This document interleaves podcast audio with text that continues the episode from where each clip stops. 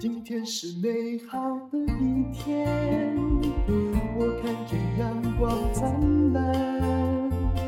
今天是快乐的一天，早上起床充满希望。欢迎收看今天的《倩问》，我们在上一集已经为大家预告了，今天的来宾还是我们的吴淡，很多人称他叫吴淡如老师。Hello，文倩好。淡如是一个让人觉得他有很柔软的侠情，啊，很有义气，然后他又很有生意的头脑。可是某个程度不该赚的钱，他能够不赚就不赚。到了一个程度，他觉得我再也受不了，他就敢走开。那我们上一集都在讲。你要如何防止被诈骗集团诈骗？包括了脸书里头透过某些人，包括我，包括他的这种诈骗，不要被骗。我不会叫你去存股，他更不会的。OK，他什么叫你投资什么，通都不要信，这样子对吗？哈。然后第二个、嗯、也谈到了另外一种类型的诈骗，就包括了银行的诈骗。嗯，然后他谈到了，就现在还有这种长得漂亮、学历好的不得了，还被什么富比士杂志国外的这种。报刊媒体，然后又有话题性，然后媒体其实也不会去查其真假，就把它塑造成明星，然后结果根本就里头所有的东西都是空的。是因为 AI 时代来，这个一定很重要，叫数据诈骗。其实美国的数据诈骗是比较高明的。我先给你看一个美女的照片，我相信您一定认识她是谁。这位就是一滴血。就是前不久那一滴血的诈骗嘛，他叫霍尔姆斯或荷姆斯嘛，他就是史丹佛大学的学生。那你看他骗的是什么？他骗的那些人都很厉害耶，包括甲骨文的老板，还有各大投资长。事实上，他的东西就是连是一个 tricky 都算不上，什么都根本就没有，数据全部都伪造。但只是他睁着那美丽的大眼睛，自信满满。直到后来，他的学历对。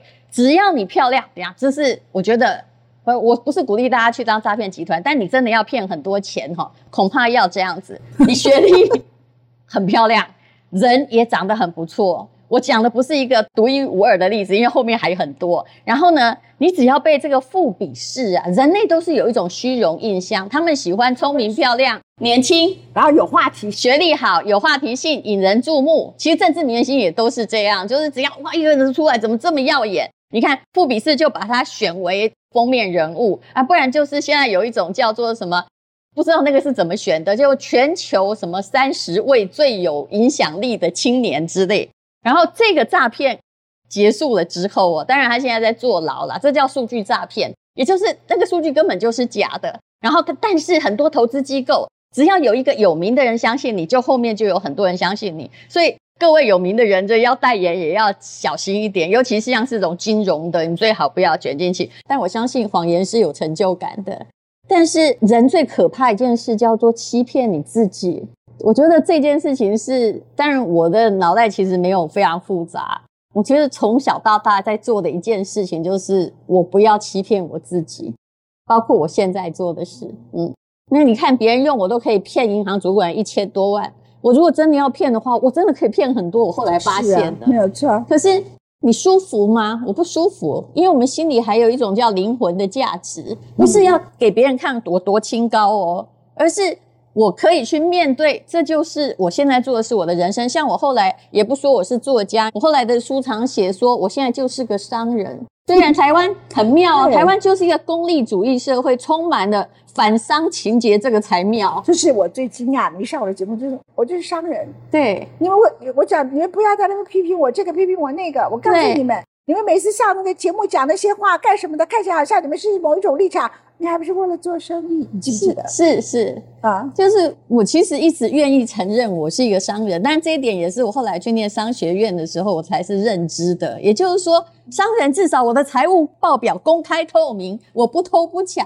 对不对？不做暗账，然后我按时缴税。我觉得当个商人非常光荣。虽然在这个过程之中，我也常常遇到有人说，因为人很妙。其实人一边把这个呃文学作者或作家哦，好像一方面在灵魂上高高在上，其实大家心里想的是你一定会饿死，或者是无论如何你是没有现实的这个利害关系。一方面觉得你是文学家，就好像有一点尊敬你，可是看到企业家大赚钱，哦，就奔过去了，对，对不对？是不是？啊，可是当你说我是个商人，他们觉得吴淡如你怎么回事？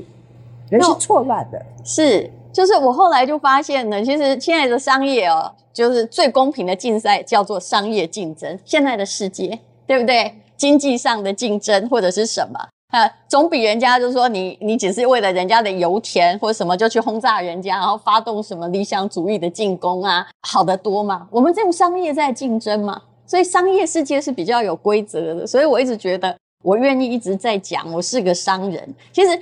人要对自己仁慈啦。当然，我写作的时候，我可能也还是一个作者。可是我一直在讲的，就是说，如果连我自己都在骗自己的话，人要对自己仁慈也诚实，对不对？是。所以我常常有一句话，就是很多人会来，也会来问我很多问题。但是我们没有资格当人生的那种就下指导棋的人。但是我会说一句话哈，我相信你应该也会觉得这句话很有意思，就是好，那你现在要听真话，是不是？我会告诉你真话，然后人家就问我说：“你是一直都是实话实说吗？”我说：“哦，这个有很长的一段距离。”对，因为有的话不能我不说。对，但是如果我说出来一定是实话，这个就是我至少没有骗我自己，对不对？但是我没有二百五，因为我也要活下去。所以我觉得很多人就是哦，他连自己都骗了。嗯，就但是我就回来来谈，就是说，其实很多人还是希望能够改善自己的经济。对，可是想改善自己的经济呢，你不要被骗，嗯，也不见得需要去配别人，当然给自己训练一些本事。嗯，所以我特别想请你来教我们的观众朋友。我可以用羊来教吗？因为我发现我只要讲什么猪啊、鸡啊，再讲投资房子，就其他讲的大家都记不得，讲这个动物学大家就记得得。其实有关于你如何致富，你就只有两个最重要原则。第一，不要把你的羊全部送给别人养，会相信他给你羊毛。第二，就是你要长久去养你的羊。很多人有很多奇妙的对于理财的看法，其实都是赌博，也就是我想要赌一把，然后那一把可以赌博，对，就可以翻倍。其实我家的整个理财历史是一串非常乌龙的历史。我如果不是想要哦，其实。贫穷的 DNA，或者是那种一直破产的 DNA，会会代代相传，所以我很知道我要从观念开始改变起。就说你的家庭过去是这样，对对对，因为我家还是教师家庭，非常单纯。你说要有饭吃，是一直都有饭吃。可是我从法律系毕业出来的时候啊，我刚拿到工作的第一天，第一个月有了名片，然后我就遇到了我家亲戚，他就告诉我说，我家的。房子已经被他抵押好多年，如果我不每个月给他们这些长辈十万块的话，啊、那我家我家台北有一间房子，以前在南昌路那里一个顶楼就五楼，就是不太好的那个，就他下个月就会被法拍，我们家就会没有地方住。我从那一刻哦才醒来，然后他就告诉我说。你要开始有薪水了，你要开始为你家好好负责任。后来我才发现，说原来为我家负责的意思就是我要养这一些人啊，就像我的父母一样。难怪呢，我爸妈照理说也都是老师，怎么会家里搞到看起来都不太有钱？为什么会这样？但还有留宜兰一间房子，台北一间房子，我是从那里开始，但是也经过了重重的被骗的过程之中才明白，所以我才用羊这么简单告诉你。因为我在想哈，我爸虽然一个老师，你要跟他讲钱哦，跟他讲说哦，这股票一块钱会变五块，他一定马上去买。为什么？因为当他你没有一个中心的话哈，你没有那个养羊的哲学的话，你就会相信别人会帮你养羊，或别人告诉你养羊的方法是正确的。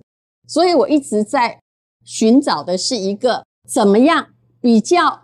风险低的养羊的方式，而真的可以长期的投资。所以我刚刚讲的就是，你要自己一直长期养那个羊，不要期待他说任何人或凭你的能力或幸运，你本来只有两只羊，第二天会变十只，这是不可能的，这是不合逻辑的。其实你只要把这个理论想清楚了，你就不会被骗了。你把他那些你的财富想成你的羊。其实《习惯致富》里面有一件事情哦，他讲的是一个保全人员在美国，他都没有娶太太，生活也很简朴。结果后来他死掉之后，人家才发现这是一个真的故事。原来啊，他身上的财富至少超过八百万美金，两亿多，而且他长期在做善事，钱还越捐越多。那但是呢，他死掉的时候可能就是七十几岁。而他是一个没啥事，在领那个很微薄薪水的保全员，所以他们才去研究他到底买了些什么。其实答案就是长期投资，他的钱一直很少，但是他在养着，长期养着那些羊啊，他没有去相信自己会一夕致富，而且他也没本领，因为你看他就是只能当保全员，一直到他很老的时候。可是他长期有纪律的，比如说。他的羊啊，我说的是股票或者是某一些真正会生那个小羊的东西，生了之后，他再把这些小羊投到那只他的羊圈里面去，让它长大，再生小羊。其实财富是属于就是累积而来的。我很怕一种人，他是一定会被骗的。所以我说，我如果真的要骗哦，我都知道谁比较好骗。他会来告诉你说，我现在有一笔钱，或我退休拿到了三百万。那么这还不够头期款嘛？我想要三年之内来帮我的小孩买个房子，要有六百万，你可不可以告诉我怎么办？因为我不是诈骗集团，所以我无法骗你。那你就知道会来骗他这个的，因为他的逻辑是这样，会来骗他的一定叫做诈骗集团。他有可能出现在理专，也有可能是有人叫他投保险。反正他就是会编出任何东西来骗你，因为你相信你的羊群可以不按着这个世界上的现实规则不断的长大。你只要不要相信这些奇迹，其实你的财富就会不断的累积，但是要有纪律。很多人啊，他太急着有钱了。我觉得太急着有钱这句话，传说是贝里斯问巴菲特，但不可考了。但这句话是有道理，他就问他说：“明明你的理论很简单，对巴菲特理论超级简单，超长期投资。”对，然后不要听别人意见。对，他这就是雪球理论嘛。他我讲羊这是一样的嘛，羊生小羊，雪球越滚越大。但是就是要有够湿的雪，还有平缓的坡度，平缓就不是赌博啦。只有蠢蛋才会去买比特币。是，对，比特币有它一个深层的问题啊，就是说它其实还是一个存在在于梦想，还没有办法经得起现实验证。对，那么为什么大家都没有有钱呢？那巴菲特就很轻松的回答说，那是因为他们太急着有钱了。对呀，你把任何雪球从想要急着有钱，有人告诉你说，只要推下来说它就会变大，那么你去相信，那你的雪球就会摔碎嘛。所以我觉得他太急，或者是只要有人告诉你说，这个你这只羊，在我给你的某个期限，只要他交给我，你们发现所有诈骗都是一样的结局，它就会变成三只。就刚刚我说的，因为我有一段时间要用钱三百万要变六百万，那一定是个诈骗。其实你可以慢慢缓缓的存。我以巴菲特来说，他大概是除了他跟橡实资本的这个呃投资者，大概就是长久以来那么久，大概有一九七八到现在，呃，涨一千倍，对对，将近对五十年了吧。平均每年用这个复利来算哦，是这样一点二乘以一点二乘以四十几次。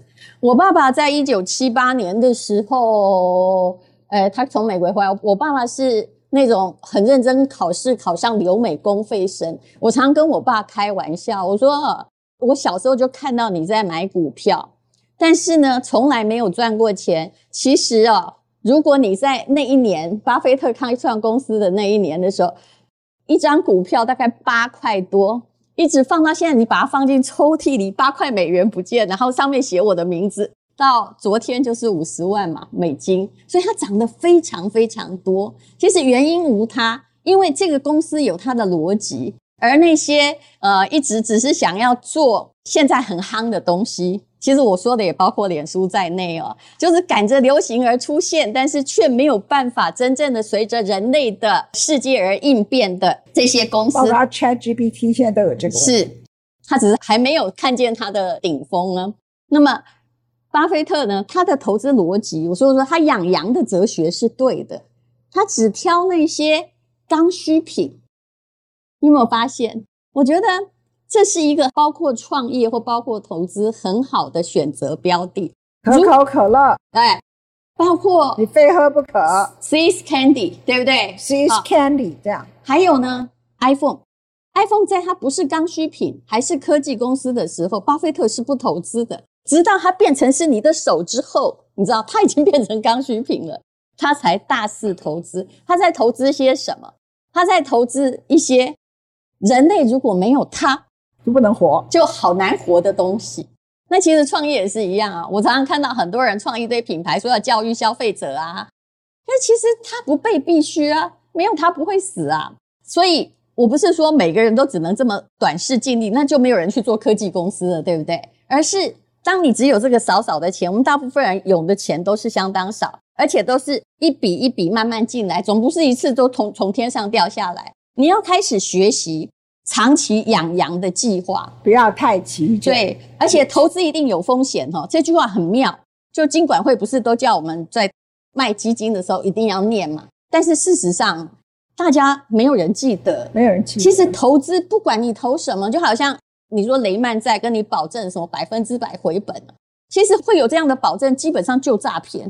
因为投资一定要有风险，如果告诉你没风险，真的都是诈骗集团，不可能没有，不可能有，只有一种东西没有风险，但也不是真的，叫做银行定存。银行定存肯定跑不过通膨，但是我常常跟很多人说，你如果没有办法哈，就是真正有你自己的理财的逻辑的话，那拜托你定存吧。现在存美金定存，在这个某些银行还有超过四趴，哎，那你就定存吧。就总而言之，不要把你的羊全部交出去，然后出现在就不在你的视线上。但是很多人其实也不只是失败在金融商品，这种把羊给别人，其实历史上都是很惨的。包括你爸爸的房子，对不对？对啊，后来我又把它赎回来，嗯。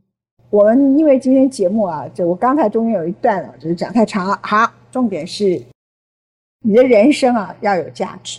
那我不会鼓励别人说你要穷，可是呢，你也不要太把金钱太当一回事。其实太把金钱当回事就会急着赚钱，对不对？对，我刚刚讲的就是说理财的逻辑，对不对？但是我讲的逻辑背后有一个很重要的原因，你有没有发现我的逻辑不太累人？因为我的人生并不是只在理财啊。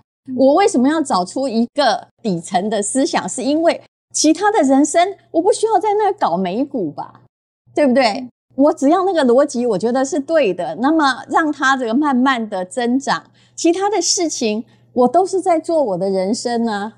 你这人年纪大，机会成本很小，已经就机会成本少了，然后就变成很可贵的。所以你应该要用在你生命中最值得做的。那件事情上，其实我我后来在想哦，钱其实不代表任何东西，只是钱，但是它至少让你买得自由，只要够你买得自由的那些钱就够了。但如果你完全没有钱，没有理财概念，你连自由都没有，你每天为着下一顿在哪里，然后你会为了利益去做别人要你做的事情，我觉得那不是我的人生。但其实有钱还挺简单的，真的，年轻的时候我好好投资你自己，因为我没有要成为。富比士的巨富嘛，也没有要去教别人，那可能变诈骗集团。对对，因为你本领不够，就是一定会变成诈骗。然后你只是是要有钱买的那个自由，有钱度过你的余生。那么你是不是要有一些逻辑？其实那个诈骗集团用那个什么存股啊，有没有？其实的确，我有做一堂课是跟陈崇明老师的，在这个培养理财的富脑袋哦这本书里面有讲到存股，你存对了就好了吗？那存股需要花力气吗？不用嘛，也不用算嘛。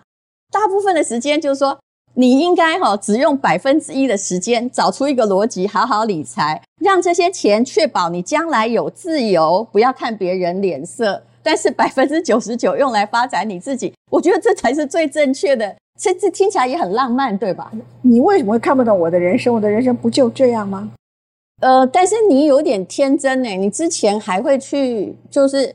我应该说，你比较真的愿意行侠仗义的是你。比如说像政治，你看我们念法律，怎么会不靠近这么多人都会看到？但是我第一个感觉就是说，虽然你们都在那里，可是我偏偏不喜欢。可是你是会去耶，你会进去那里耶。我们那时候的政治是对抗威权体制。对，然后后来你为着你的理念，你才不喜欢。但是我是一看不喜欢，这就是最大问题。你比我小十岁，所以你运气好啊。你要知道，跟我同一代的人是要被枪毙去坐牢的人。真的没有小你那么多，不是你比我小 啊，你比我小个七八岁，那个年代就是刚好。对，所以用时代来看人，其实是你用我的时代来看我这个人，对对，就很正常，就跟你不是一样吗？所以我们每个人都会看不懂别人，这也是有道理，因为你忘记抽离出来用他的时代。可是会假装会说我看得懂你，那肯定是骗子啊，不是骗财就骗色啊。我没有什么色可骗，年轻的时候一定有。拜拜。